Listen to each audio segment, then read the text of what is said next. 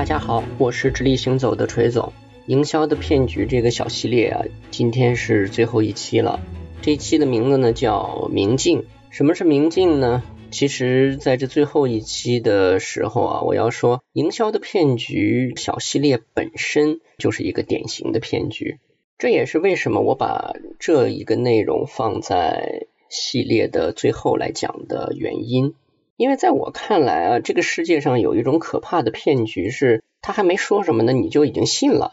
就是人在自己的主动意愿上认为某些信息是更为可信的。这件事儿呢，在今天的信息环境里边是非常典型的，特别像一些知识付费啊，或者说我锤总这样，然后在做播客啊，一些所谓内容知识信息输出型的这样的行业来说。是很普遍的，就像范伟老师在小品里说的那样，真的是防不胜防啊！今天我们对信息的依赖和渴望啊，是前所未有的。因为今天的人类，或者说处在主流的一个人生年龄段的人们啊，都是伴随着信息大爆炸时代成长起来的，所以呢，信息就是我们的食粮。之前呢，在一些玄学类的节目内容中啊，我们其实也提到过，信息呢就是能量，所以今天的现代的人们啊，对信息这种能量的一种渴求是非常巨大的。那非常像这个《千与千寻》的动画片里边，千寻的父母啊，在那个梦境般的小街上面，把自己吃成了臃肿不堪的肥猪，已经快要撑死了。还是停不下来，要往嘴里去塞东西吃。这其实是一个非常漂亮的一个隐喻。那么，正是在大家对信息的这种非常主动的一种渴求之下呢，供应信息的人就变得拥有了一个得天独厚的优势。如果我们把想获得信息的人当做买方的话，那么他自己主动的一种对信息来源的渴求，以及天然的某种信任感，就给我们刚才所说的这种明镜式的骗局呢带来了可乘之机。那么明镜这种骗局呢，有一个很重要的手段啊，就是拉踩。因为不管谁来站出来说话，都只能被称作一家之言。但怎么样能够消除大家对这个一家之言的一种疑惑或者说怀疑呢？就是设立一个靶子，呃，设立某种公认的或者大家能够接受的一个反向的东西，然后呢，再告诉你说，哎，什么才是对的，什么才是正确的所谓真谛。所以这呢，其实是明镜式营销的一种典型手段，也是今天呢我们现在的这个信息环境里边啊。各种鱼龙混杂的声音，去尝试激活我们人心中的这个分裂的欲望，然后呢，去判断什么是对的、好的、理想的，呃，激发这样的一个欲望的有效手段就是拉踩。所以呢，在这个小系列的最后一期节目呢，我首先想跟大家说的就是。如果大家指望通过抖音、小红书乃至播客、公众号等等来学习创业、学习营销、学习把一个事儿做好，我觉得是不太现实的。我们处在一个用信息来屏蔽信息的时代。为什么这么说呢？看上去今天的信息手段是非常多而且便捷的，但是所有的信息背后都存在着一个很重要的所谓算法逻辑。今天的每个人啊，其实在茫茫的信息的洪流中是被有意识的投喂着的，所以呢，信息越多越容易产生信息差。如果想切实的做好一件你想做的事儿的话，你应该先冷静的、清晰的去理解并消减信息差。这个世界上一切可以被称作职业的东西啊，其实都存在信息差。那怎么去弥合信息差呢？最好的办法就是身体力行，就是你必须先得进入这个职业，或者说先去从事其中的很多事物。如果只是说依赖于其他人的信息输入来完成这个信息差的弥合呀，我觉得是非常难的。那句话说“偏听则暗，兼听则明”，我觉得今天很难造成一个兼听则明的局面，因为在信息输出的方式上面，经常营造的就是偏听的一个局面，或者说是在制造一个我们对世界形成认知的笼子啊。当然，有些人把这个叫做所谓的信息茧房或者等等，也就是信息今天是在有目的的迎合我们的欲望。这件事呢，就让我想到说，大家也知道直立行走啊，经常会聊一些玄学的东西啊。在这个人的命理八字里边呢，就是有一种关系叫比劫，就是比肩劫财，是什么意思呢？就比如说我是一个木命人，那么我的八字里出现的甲乙木啊，这对我来说就是比肩劫财。所以比劫的意思呢，就是跟我完全同一属性的能量体。那么比劫呢，其实在八字中出现的时候啊。其实往往啊是不容易去掌握这个能量的。正常情况下，在一个命局里边，如果说想去完成某种平衡啊，或者说去疏导能量的话，通常来说不会首先选择使用比劫，因为跟我自身的能量是一致的，是完全相同的，所以它非常容易造成一个所谓生命能量的极端化。而且呢，当出现一些资源的时候，比如说木命人出现了土，那这就是我的财。比劫跟我一样也是木，所以当资源出现的时候，他也会像我一样去争夺它。所以呢，比劫的这种不可把握就体现在这里。那为什么会讲比劫呢？我想说，今天的一个信息的环境啊，就像是一个巨大的比劫啊，就是大数据也好，算法也好，都是在不断的探查和迎合我们的欲望。所以呢，这是今天说越有信息越容易造成信息差的一个方面。另外一个方面呢，今天其实提供信息的人本身是不是真的对这个信息有足够明确的理解和把握，这件事儿是非常难说的。就以我来做播客来说，我想大家应该正视一个人性啊，就是所有输出信息和内容的人，首先他是为了取悦自己，是因为在输出信息和内容的过程中，他自己能够获得乐趣。这是一个人性，这是一个本质，所以呢，在这样的一个前提之下，他才会去输出他自己喜欢或者说偏向于的一些内容。那么在这种情况下，你说靠阅读这些公众号文章或者说听个播客就能够让你兼听则明吗？我觉得是很难的。看上去这些信息的输入效率是高的。事实上，占用你的时间是非常庞大的，而且它的内容本身的有效性是很难被分辨的。所以呢，在这个理解和消减这个信息差这件事情上呢，我非常想提醒大家的第一件事就是，像《金刚经》啊，还有我此前《周易》的节目中刚刚推荐过的像《庄子》等等这些书中所提示的那样，三个字就是大家应该学会善护念。或者说有意识的去保护自己心中的那个很真实的念，这件事情呢，其实就涉及到一件事儿，在我看来，在今天这个时代很重要，就是自我的能量修复。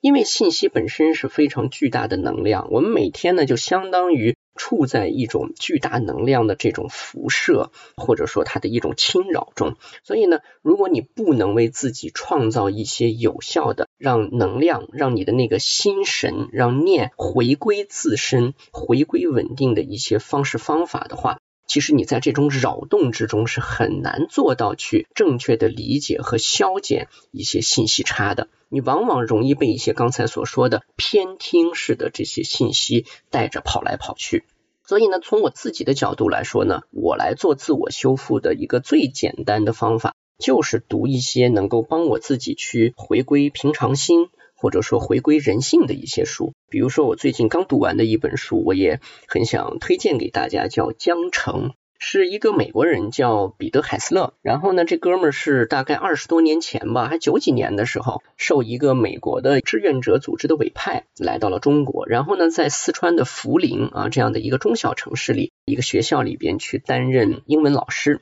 而且还是一个师范专科学校，所以呢，它相当于是在教育未来的中国的老师们。然后在这个过程中呢，发生了很多在我看来很平淡，但是却非常感动的事情。我觉得在那些非常平实的一些描写中，你能够感受到一些真正的平常心和人性。所以呢，这其实是我自己对自己进行某种信息的自我修复的一个手段，当然也包括之前在节目中我推荐的一些类似冥想的一些手法。但是我想说的，首先都在于这里，就是消除信息差，首先还是要回归你自己，就是你自己是否能够以一个冷静的心态去看待这个信息纷杂的世界，从而去辨别信息差在哪里。所以这是第一点。第二点呢，要想弥合这个信息差。很重要的当然就是要有有效的信息来源。那像我刚才说的，像我这样的明镜式的锤总这样的骗局啊、拉踩呀，然后给大家分析的头头是道啊，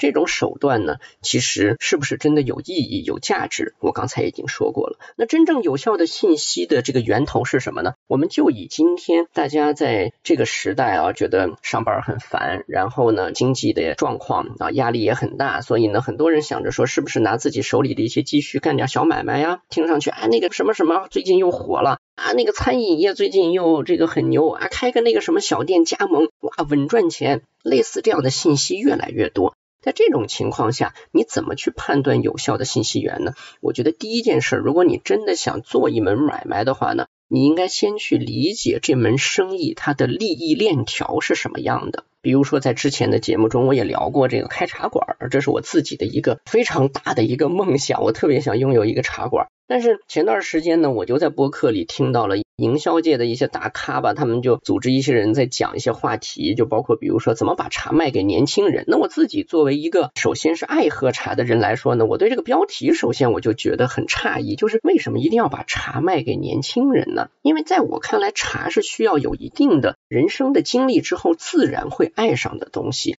所以呢，把茶卖给年轻人本身，在我看来就是一个奇怪的。纯商业化的这个利益性的命题。那第二件事情呢，就是这些嘉宾在聊的过程中，你会发现，基本上每个人啊都没有真的说投入过真金白银去做过茶的买卖。所以这个时候再来聊这件事，就像我刚才说的，就是首先是为了能够把自己给聊开心、聊爽，这是首先的目的。然后呢，才去讲一些自己的这个所谓的看法。那这种看法是不是还能作为有效的信息源呢？我觉得就很难讲了。所以呢，我为什么说首先有效的信息源建立在你先理解一门生意的利益链条上？就以茶为例。如果你想开茶馆，你想做跟这个有关的生意，至少你应该先去一些知名的主产区，跟着朋友也好，或者说找一些机会去参与那么几次收茶的过程，跟茶农啊，跟一些地方政府的这种类似像农业合作社啊等等，跟这边的一些人啊要去聊聊看。你应该知道说茶叶的良品率有多高，应该知道一盒茶赚到的钱是在整个链条上大概如何分配的。这个链条上彼此利益关联的都有哪些人和群体？我觉得这是做一门生意最起码的一个基本常识。所以呢，今天你要想开一家店，就随便的找一个货源，然后找个地方谈好租金就开始干了。我觉得这其实是一个很冒险的行为，甚至是蒙着眼睛在冒险。那我们再举个例子，比如说最近说这个餐饮行业很火。那你怎么去找到有效的信息源呢？在我看来，其实有一个非常重要的了解餐饮到底今天情况怎么样，到底哪些餐饮今天的生意还有机会可言。在这种情况下呢，我觉得有一个很有意思的信息源，就是餐饮设备的二手回收公司。找到这样的一些公司的老板，或者说相关的哈核心的人啊，通过朋友啊或者什么，然后呢跟他们去聊聊看。你看看今天堆在二手餐饮设备回收仓库里边的主要都是什么？我估计啊，里边应该类似像奶茶机啊、咖啡机啊，应该是不少的，因为这些东西是最近这一两年里边。又使很多的人脑子发热，一冲动就去开店的这样的一些方向。所以呢，我其实很想说的就是，有效的信息源首先取决于你是否开始对一门生意的利益关联方有了一定的理解。你知道说这个钱是在整个链条中怎样流转的，这样你才知道你要赚的是哪一部分的钱和怎样才能赚到它。第二呢，就是判断一个市场的形势，千万不要看公众号，听大咖们、听网红们去讲，事实上呢，在这个部分，我特别想说的就是，属于你自己的好生意啊，从来都不是存在于那些小编、网红和大咖的这个脑回路和他的口舌之中的。类似的这种标题党，我相信大家都看过，什么叉叉赛道即将爆发。未来三年只有这几件事值得做，还有什么马叉叉、曹叉叉、李叉叉，果然是没说错啊，就是借这个名人的一些说的内容，或者乃至本来就是杜撰的啊，去阐明一些立场，或者说这几个叉叉行业比叉叉赚的还多，还有一些典型的关键词啊，就是风口、布局、前景。我建议大家呢，看到这种词的时候呢，天然的要屏蔽它一下。包括像巴菲特啊，像一些常年掌握商业命脉的人都说过类似的话，其实就是你要跟商业里的一些大声音做反向思考。当一个声音已经大到大街小巷到处都很嘈杂的时候呢，哎，你一定要做反向思考。还有一点呢，就是在大声音里边啊，往往容易出现的一个东西叫成功案例。我自己干营销这个行业这么多年，我其实特别不喜欢分析成功案例。因为我觉得这个世界上的成功案例从来都没办法被复制啊，这是我自己的一个观点。所以呢，我其实特别喜欢看失败案例。以前呢，帮助一些客户做调研的时候呢，我们也经常会。谈到一个在销售前端必须要做的研究，叫做战败客户的研究。就是这个客户到店里来了，最后呢没有买我们家的东西，但是我们留下了他的信息和资料。这样的客户，我们尽量一定想获得他的一个信息，就是为什么最后你没买我们家的东西？我觉得失败性的东西往往比成功性的东西啊，给人带来的启发和帮助更大。成功性的东西呢，中间往往具备很多的偶然因素和一些不足为人道的特定的一些信息差。这种东西啊，在成功的时候，往往被隐去了。所以我们经常说嘛，英雄莫问出处。所以呢，成功案例本身呢，充满了各种各样的滤镜。我是觉得说，没有必要为成功案例的研究，包括一些成功人生、成功学，去花费太大的精力啊。所以呢，这其实是所谓有效的这个信息源的判断，要基于大家对生意利益链的理解，以及去选择真正知道市场真相是什么的人，在那里去获得有效的信息。当然，最后呢。毕竟这也是这个营销的骗局的最后一期嘛。我想说，最重要的一点，可能还是要回到量力而行。今天大家在这样的一个时代的变化之下，其实都在寻找更多的新的机会和可能性，寻找自己能够在接下来一段时间可以去依赖、依靠的一些力量或者说能量。但在这个过程中啊，其实适合别人的未必适合你，甚至我可以说一定不适合你。每个人其实自己的这个自我属性都是有着很大的差异的，所以应该有一种意识，除了刚才说的善护念之外呢，我觉得就是保持对自己的一种衡量。很多的时候呢，我们会有点不自量力啊，就是做一件事情，因为某种信息能量的扰动啊，一拍大腿就上了。而量力而行里边呢，有三点很关键。第一呢，就是持续的去了解或者说认知自己的本性，你的做人的本性是什么？这一辈子的时间花在什么事物上，你觉得是真正有意义的？第二呢，是去感受和界定自己的天赋。天赋呢，就是你与生俱来的带有的一种，从一开始就领先于他人的某种特性。最后呢，就是你自身可承受的一个最大付出是什么？是金钱，还是时间，还是你的社会资源？你可以承受的最大的一个付出是什么？以及它的程度是什么？在这几个层面之下吧，我觉得你可能基本能做到一个对所谓量力这件事情的一个判断。